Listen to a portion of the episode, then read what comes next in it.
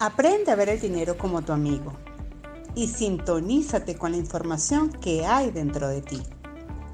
Soy Mónica Prato y esto es El dinero y yo, un espacio para sentir y crear la vida que deseas. Bienvenidos a este nuevo capítulo de El dinero y yo. Yo pues estoy sumamente emocionada, feliz y honrada de la persona que tengo hoy conmigo, pues es una persona que tengo siete años siguiendo su trabajo. Siete años allí pegadito de uno de sus libros, Personas compran personas, Carlos Rosales. Él es autor de este libro y de Personas compran líderes. Algo que a mí me encantó y me atrapó de Personas compran personas y que justamente, ¿quién mejor que Carlos para hablarnos de las ventas? es que la persona te compra a ti, no compra al producto. Carlos, bienvenido a este episodio del dinero y yo. Hola Mónica, la verdad que estoy súper, súper contento de que hoy día de mi cumpleaños, donde ahora ya soy oficialmente un sexigenario, estar aquí contigo compartiendo estas experiencias y este aprendizaje. La verdad que muy contento y muy agradecido de estar contigo, con tu audiencia en este importante medio y poder eso, compartir experiencias y lo que hemos aprendido y y las metidas de pata y todo ese tipo de cosas donde también se aprende muchísimo. De corazón, muchas gracias por este reencuentro. Buenísimo, bueno, miren, excelente noticia, feliz cumpleaños. Así es. Súper. Miren, el tema de las ventas, vamos a estar hablando de superando las trampas mentales de la venta. Empezamos porque mucha gente dice el vendedor nace. ¿Será que es verdad que el vendedor nace o se hace? Mira, yo acabo de estar eh, a finales del, año pasado, estuve en España y me hice, tenía muchas ganas de hacerme un test, un análisis genético. Este es un examen muy completo donde te agarran una muestra de saliva y te, y te retratan genéticamente. ¿ok? O sea, tu, o sea, tu predisposición a ciertos alimentos, a enfermedades, haces, qué, cuáles fueron tus haces, o sea, si, si, cuánto tienes de africano, de europeo, de hindú, o sea, una cosa que es al dedo que te registran y, te, y, revisan cada uno de tus genes para determinar información que yo juzgo que es de mucha información, de mucho valor. Y sabes que no encontraron ningún gen que diría usted es un vendedor, usted es mal vendedor. O sea, yo creo que definitivamente no nace, ¿ok? Las ventas es una ciencia, no es un arte, ¿ok? Es algo que se adquiere, es una disciplina que hay que de alguna manera trabajar y desarrollar.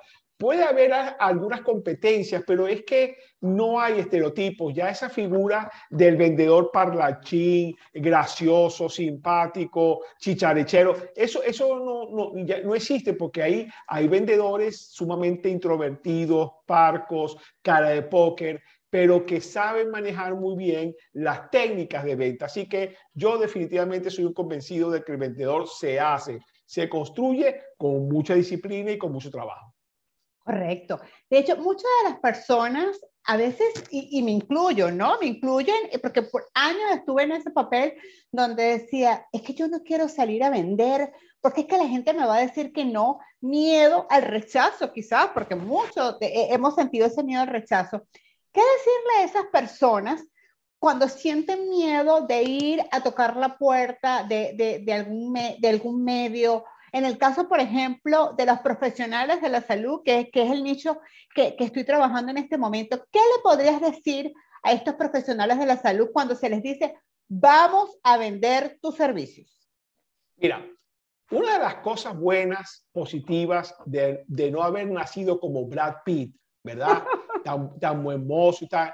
Es que cuando uno no fue como, no fue como Brad Pitt y se lanzó a conquistar, ok, este, novias, amigas, una cantidad de cosas, oye, la cosa no era tan sencilla, ok, bueno, porque hubo que las tuvieron mucho más fácil que otros, ok, pero en mi caso no fue nada sencillo. Pero sabes que no era por mi concepto de que si yo era feo, que si era gordito, que si tenía lentes, era que no me lo creía. ¿Ok? Que no me lo creía. O sea, claro, no tenía ciertas competencias como podían tener otros, pero tenía otras que lo que hice fue romper estereotipos y bueno, y ahora, bueno, tú conoces a Maru, este, mi esposa y socia, que es una belleza, que es una mujer increíble y bueno, y no solamente la conquisté, sino que he logrado que esté conmigo durante 21 años. ¿Ok? Entonces, yo digo este, cuento ese cuento porque cuando yo entendí que yo dije, sabes, Carlos, tienes que este, salir e invitar a muchachas. Y tienes que estar claro de que te van a decir que no porque tiene otros compañeros que tienen mejores condiciones, pero tiene que sacar a cuenta, decía yo, de que hay muchísimas. Y bueno, y tú dale, dale, dale, mejora en cada vez, trata de investigar, trata de hacerlo mejor, hasta que finalmente sale. O sea, que un momento dado se te quedó como una, una piel resistente al rechazo. O sea, entender, amiga mía, que en las ventas no te rechazan, o sea, el rechazo es hacia tu idea, hacia tu venta, hacia tu producto, y pocas veces hacia ti. Aunque claro, vamos a estar, yo ahorita estoy convencido de que cuando yo no logro vender algo, es que yo no he sido capaz de venderme a mí mismo. Pero lo que, lo, con eso lo que yo aprendo o lo que yo trato de, de, desarrollar para mí y lo que yo enseño es que tienes que tener una estrategia de mejoramiento contigo. O sea, el rechazo es algo normal. Yo por eso tengo un espacio todos los viernes este, al mediodía, hora Panamá, este, en donde se llama Shit Happens in Sales. Ventas imperfectas que hacemos vendedores imperfectos. Y he tenido ya cerca, Mónica, de 50 personas, gente súper capaz, exitosa tal, que todos me dicen lo mismo, no, Carlos. La lista de las metidas de pata son, no sé, no sé por dónde comenzar. Y el tema es que te das cuenta que metes la pata, te rechazan, este, pero tienes que de alguna manera entender que no es nada personal, pero es algo que te dicen que tienes que mejorar. Obviamente, en las ventas tienes que crear esa piel de, bueno, de que vas a tener de 10 llamadas, dependiendo de lo que ventas, de repente 8 portazos. Pero tranquilo, tranquila, sigue dándole porque hay muchísimos, muchísimas puertas. Pero eso sí, cada puerta que te cierren en las narices, analiza Oye, ¿qué hice mal? ¿Qué puedo hacer mejor? Porque lo peor que te puede pasar es que empiezas a decir, no es que la situación, el COVID, el presidente, el dólar, o sea, tu mente va a empezar a buscar rápidamente razones, excusas externas. No, ponte el foco a ti y trata de ver, ok, me rechazaron, no logré conectarme, no logré venderme. Perfecto, ¿qué aprendí? Ah, mira, tal, fui demasiado confianzudo, fui demasiado rápido, perfecto. Tranquilo, me perdono y ahora vamos a la siguiente un poquito más sabio. Interesante eso que dices. En una oportunidad leí que cuando te dicen no, es la N de nueva y la O de oportunidad. Nuevas oportunidades. Eso te da paso a ir al siguiente nivel, como tú acabas de decir, haciendo esos cambios. Lo interesante de ser imperfecto es que nos damos cuenta que no nos funcionó para no aplicarlo y que si nos funcionó para seguirlo potenciando. En base a eso que tú hablabas ahorita de la mentalidad, ¿Cómo desarrollamos una mentalidad de crecimiento en las ventas? Mira, ese es otro tema que es realmente apasionante. Y, y de cierta forma es triste ver de que a nosotros nos enseñaron qué tipo de comidas hay que comer para mantenerse sano, nos han enseñado qué tipo de ejercicios hay que hacer para mantenerse activo, pero poco nos han enseñado, ¿ok?, de cómo manejar nuestra inteligencia emocional. O sea, si ahorita hay algo que cada uno de nosotros, independientemente en lo, en lo que hacen, donde viven, no importa, los grandes gurús coinciden en eso, es que tienes que estar desarrollando continuamente tu inteligencia emocional, lo que se llama tu motivación intrínseca. Eso no quiere decir que ahora vas a ser un disociado, riéndote todo el tiempo y echando chistes y jugando. No, no, no. Se trata de la misma manera que te comes tu ensaladita y sales a caminar, bueno, yo tengo que hacer una serie de ejercicios que me permitan apoderarme, o no apoderarme, porque es muy difícil, pero sí de alguna manera tratar de mejorar mi inteligencia emocional. De la misma forma que tus escuchas, ok, los que te están viendo, eh, se conectan contigo para aprender y desarrollar su inteligencia racional, oye, ¿Qué cosas estamos haciendo cada uno de nosotros para desarrollar nuestra inteligencia emocional? O sea, lo primero con esto que quiero decir es que tienes que buscar una metodología de la misma forma que tú tienes que aprender tu producto, aprender la competencia, qué cosas hacer. Para mí me ha ayudado mucho los libros de Martin Seligman.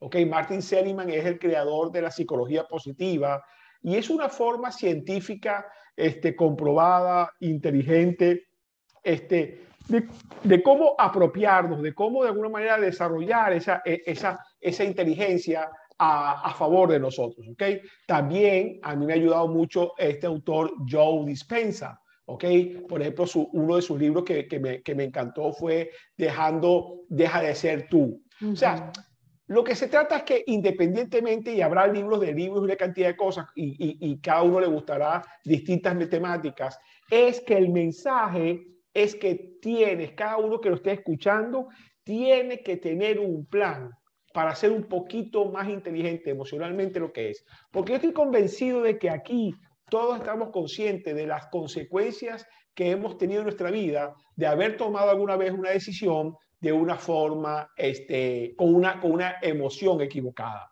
Entonces, ese es el primer tal. Y entender, amiga mía, que el 90% de nuestras decisiones ocurren en la amígdala, que es parte del cerebro límbico, del cerebro emocional, y solamente el 10% ocurre en el neocortes, que es la parte pensante. O sea que es un tema profundo, pero tampoco es ciencia de cohetes. Se trata de la misma manera que tú no sabes cómo tú, tú, tú no sabes cómo tú, bueno, yo no sé, pero yo, eh, eh, yo no sé cómo mi cuerpo metaboliza y convierte en energía el brócoli. Yo lo que sé es que el brócoli, bueno, dicen que tiene una, unas ventajas y tal, pues yo me la creo y me como mi brócoli. ¿Ok?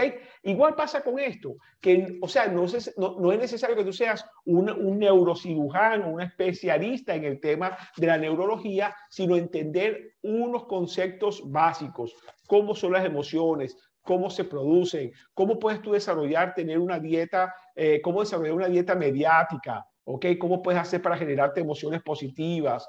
Eh, temas como el flow, el reconocimiento, relaciones positivas, este, el, los logros. O sea, realmente es un tema apasionante que hay que desarrollar y estudiar a profundidad.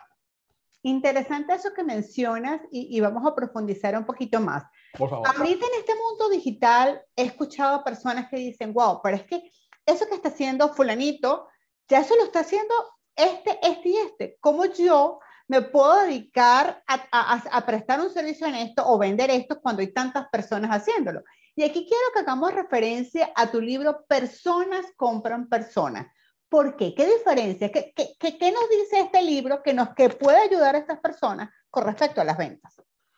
Asa, primero, y me pasa mucho cuando yo, por ejemplo, estoy hablando, estoy entrenando a las, a las, personas en todo este concepto de social setting y donde tú tienes que crear contenido y me dicen, pero Carlos, sobre este tema han hablado millones de personas, perfecto, pero tú hablas de otra forma.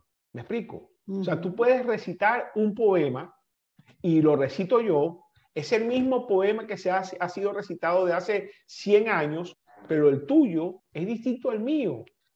Tu gestualidad, tus acentos, tu, tu, tu, tu, emocionalidad. Entonces, no te detengas a decir, oye, que tengo que hacer algo distinto, tengo que inventar el agua tibia, tengo que hacer, no, man, o sea, ya todo eso. Borges, ok, el escritor argentino decía a sus 80 años, oye, dificulto que a este nivel de mi vida yo pueda decir algo realmente original. Y lo dijo Borges. ok, entonces, lo que, eso por un lado. Por otro lado, el libro ¿ok? Y el título es precisamente lo que hemos estado hablando, es que cada uno de nosotros entienda de que más importante de lo que tú vendes es la forma en que tú lo vendes, y ahí estás tú. O sea, si tú estás viendo, estás vendiendo cubos de hielo en el, eh, en, en el Polo Norte, perfecto, pero el tema es que la gente antes de comprarte el cubo de hielo o antes de comprarte la marca, porque es una marca increíble, ¿verdad? Primero te compra a ti. Entonces, por eso cuando la gente me dice, pero es que Carlos, esto lo vende todo el mundo, sí, pero a ti, la única persona que es capaz de venderse eres tú. Entonces, por eso personas compran personas. ¿Cuál es tu plan de hacer de ti un mejor producto? ¿Qué es lo que haces tú diariamente, semanalmente, este, mensualmente para hacer un mejor producto? ¿Qué haces tú para que la gente quiera tener algo contigo? Como decía aquella, aquella canción. Entonces, ahí se vuelve interesante porque entonces tú tienes un único producto, que es Mónica Prato, que nadie lo puede, o bueno, no debería nadie venderlo mejor que tú. Entonces, ¿qué hacemos? ¿Qué haces tú con tu marca? ¿Qué hago yo con mi marca? ¿Qué hacen las personas que lo están escuchando con su marca? Entonces, aquí mi libro lo que viene precisamente a romper eso de que esto lo vende todo el mundo, esto ya todo el mundo no es nada nuevo. Está bien, el producto quizás no es nada nuevo, pero tú sí eres nuevo y tú sí eres único e irrepetible. Entonces, tenemos el mejor producto para eh, lanzar al mercado. Total. Algo que a mí me impactó y me encanta de, tu metodología es que siempre me lleva a pensar lo que acabas de decir, que somos como esa huella. O sea, tu producto, que eres tú, es como esa huella, es inconfundible, no te van a poder copiar, por llamarte de alguna manera. A que pueda el tema tocarse de diferentes maneras, como tú de decir, pero tu estilo es único. Y justamente para ti que nos estabas escuchando, queremos que, que sepas es que tú eres único, eres irrepetible, eres magnífico. Entonces, sácale provecho al 100% a eso, ¿no? Ahora bien, con el tema de las ventas, se habla mucho ahorita del tema de marketing y el tema de ventas. Claro. Hay diferencias porque muchos, sobre todo, eh, eh, hay personas, en, el caso de, mis queridos eh, médicos y profesionales de la salud, cuando hablo de, estos temas, me dicen, sí, pero es que yo estoy haciendo la parte de marketing. ¿Qué diferencia? ¿O, cómo lo podemos ayudar a ellos a que puedan diferenciar entre el área de marketing y ventas? Eso me parece interesantísimo. Primero, hay un tema, o sea, desde el punto de vista de una empresa, y si por ejemplo estás hablando de una empresa farmacéutica, son dos áreas bastante eh, diferenciadas, ¿ok? Que, pero que cada vez más se unen. De hecho, ahorita hay un término que se está usando cada vez más, que es, es marketing, la combinación de sales y marketing. Pero en esencia, este, en esencia, el mercadeo lo que busca es generar un contenido, generar un valor, ¿ok? Para atraer a la gente. O sea, se puede hablar, que también es un término que se utiliza en las ventas. En las ventas usamos el término inbound y outbound. ¿Qué quiere decir eso? Inbound es lo que yo hago para atraer a la gente. Tú con tu podcast, esto que estamos haciendo aquí, tanto en tu caso como en el mío, es una actividad de inbound estamos aquí hablando, lo vamos a publicar, lo vamos a promocionar y quizás de las 100, 200, las 1000 personas que lo vean, una te llame a ti o me llame a mí para contactarme. Entonces, básicamente esto es una actividad de mercadeo. Genero comunicaciones y estoy generando a través de eh, estas estrategias herramientas de, de traer, de atraer a la gente.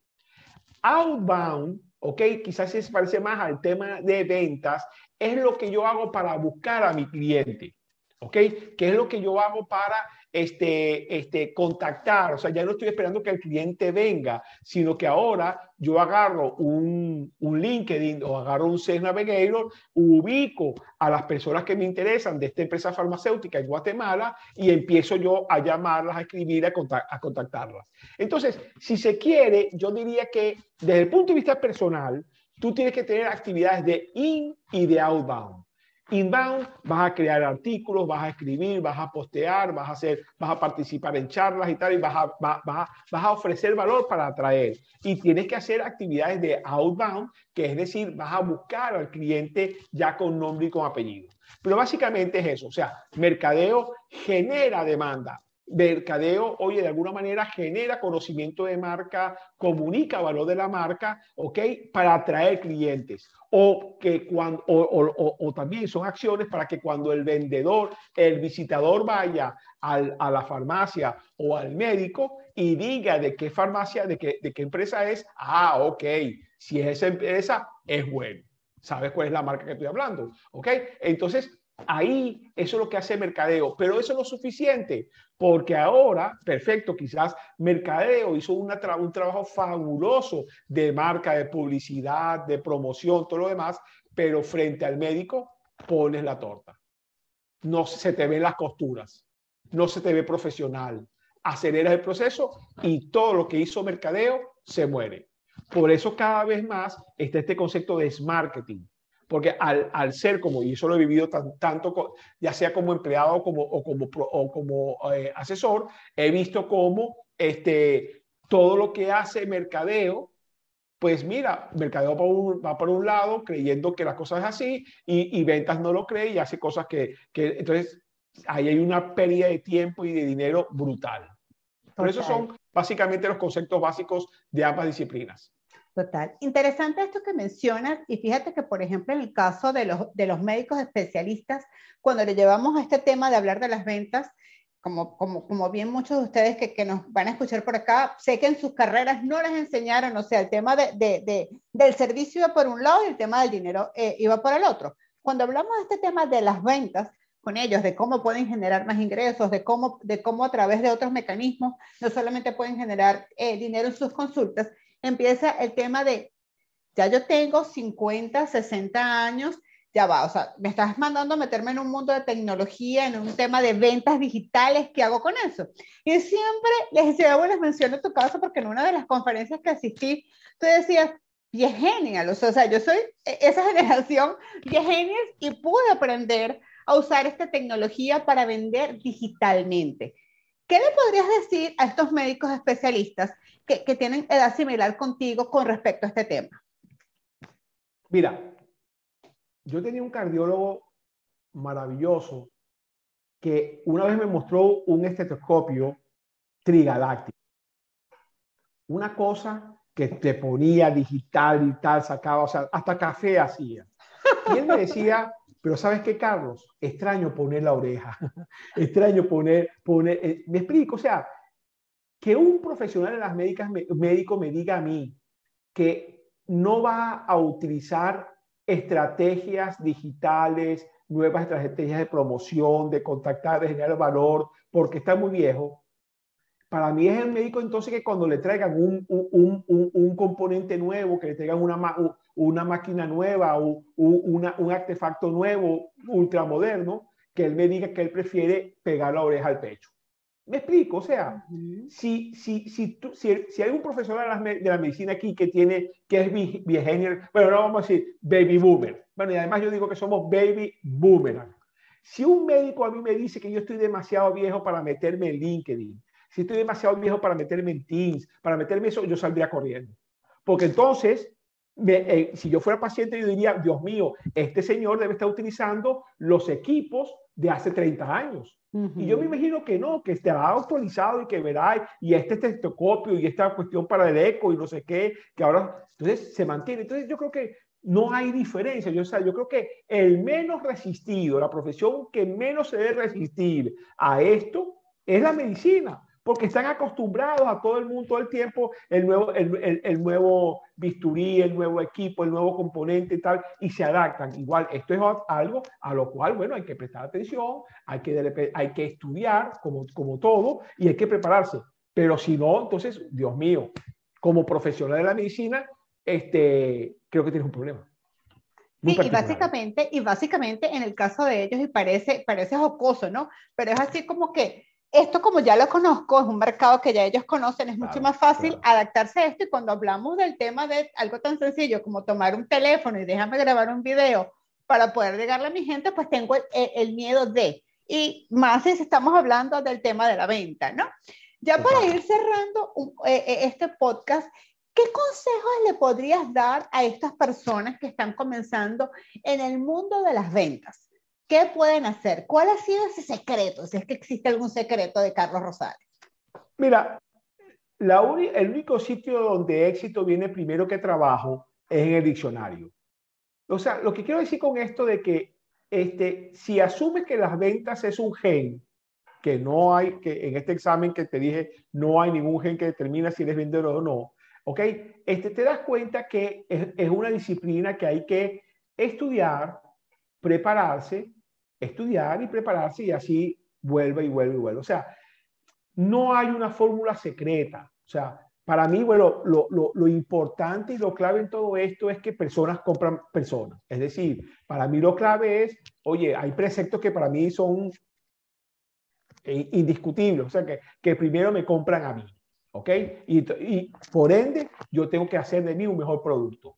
He aprendido también que las personas tienen que no tratar al otro como tú quieres ser tratado, sino tratar al otro como el otro quiere ser tratado, porque qué derecho tengo yo de tratarte a ti como yo quiero ser tratado. Para mí eso es un precepto, aunque hay gente que este, eh, se opone fuertemente a este criterio. Y lo otro es entender, que eso es algo relativamente nuevo, que las ventas en el mundo, en el mundo profesional este, han evolucionado de un modelo netamente relacional a un modelo mucho más challenger. O sea, ya, ya, ya es un trabajo más profesional, donde yo tengo que conocer más a mi cliente, donde tengo que saber psicología, coaching, PNL, de tal manera que yo pueda entonces adaptarme mejor a, a esa persona. Entonces yo diría que es un tema de estudio constante, ¿ok? Como la medicina, la ingeniería o el derecho, no hay ninguna diferencia, ¿ok?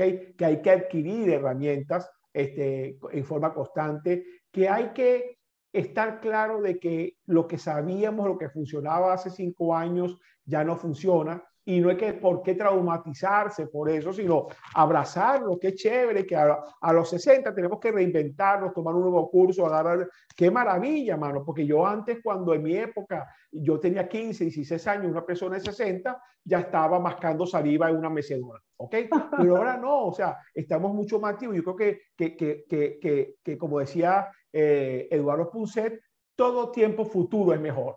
No eso de que el tiempo pasado es mejor. No, yo estoy convencido que todo tiempo futuro es mejor. Entonces, hay que mantener ese continuo aprendizaje y hay que aplicarlo. Y bueno, y, y ese es para mí eh, el secreto, que no es ningún secreto, que eso es, todo el mundo lo sabe en cualquier, en cualquier este, disciplina del ser humano.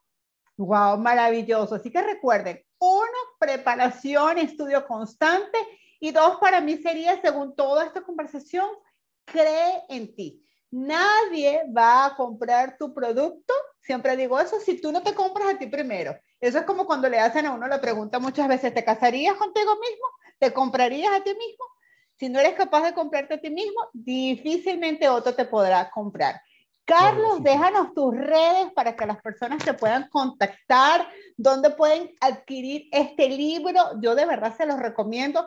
Ya yo he tenido dos ocasiones de leerlo completo y este año tengo ah. mi propósito de leerlo por tercera vez, así será la magnitud de este libro, porque de verdad es eso, o sea, te van a comprar a ti, te van a comprar a ti. ¿Dónde, dónde te consiguen, Carlitos? Qué bueno, querida, gracias, Mónica. Mira, eh, yo ahorita realmente estoy súper, pero súper activo, es en LinkedIn, en LinkedIn. Ahí pones Carlos Rosales y aparezco y, y me vas a conseguir sin ningún problema. En la siguiente es Instagram con mucha menos intensidad. Ahí me consigue con arroba neurosales, que es el nombre de mi compañía, arroba neurosales. Y en Facebook ya casi, no, casi ya no estoy ni, en Twitter. Pero casi siempre, el 90 y tantos por ciento, estoy en LinkedIn y ahí me pueden ubicar. Mi correo es carlos arroba neurosales, como suena, neurosales.com. Y mi WhatsApp más 507, que es el de Panamá, 6276 62 6276 0073 6276 0073 pero por LinkedIn mensaje directo ahí estoy siempre siempre súper activo estoy respondiendo a todo el mundo. Buenísimo. Bueno para mí ha sido un verdadero placer compartir contigo esta, este episodio. Ya tienen todas todas todas las herramientas resumidas acá de cómo superar esas trampas de las ventas y si quieres más información ya sabes Puedes comprar el libro Personas compran personas o adquirir alguna de las capacitaciones en el área de venta que da nuestro querido Carlos, que son fabulosos. Carlos, muchísimas gracias por este episodio. A ti, a ti, a ti, Mónica. La verdad, un gran abrazo, un gran beso y nada, y seguimos en contacto. Gracias por esta invitación. Gracias, Carlito, que estés muy bien. Bye. Bye.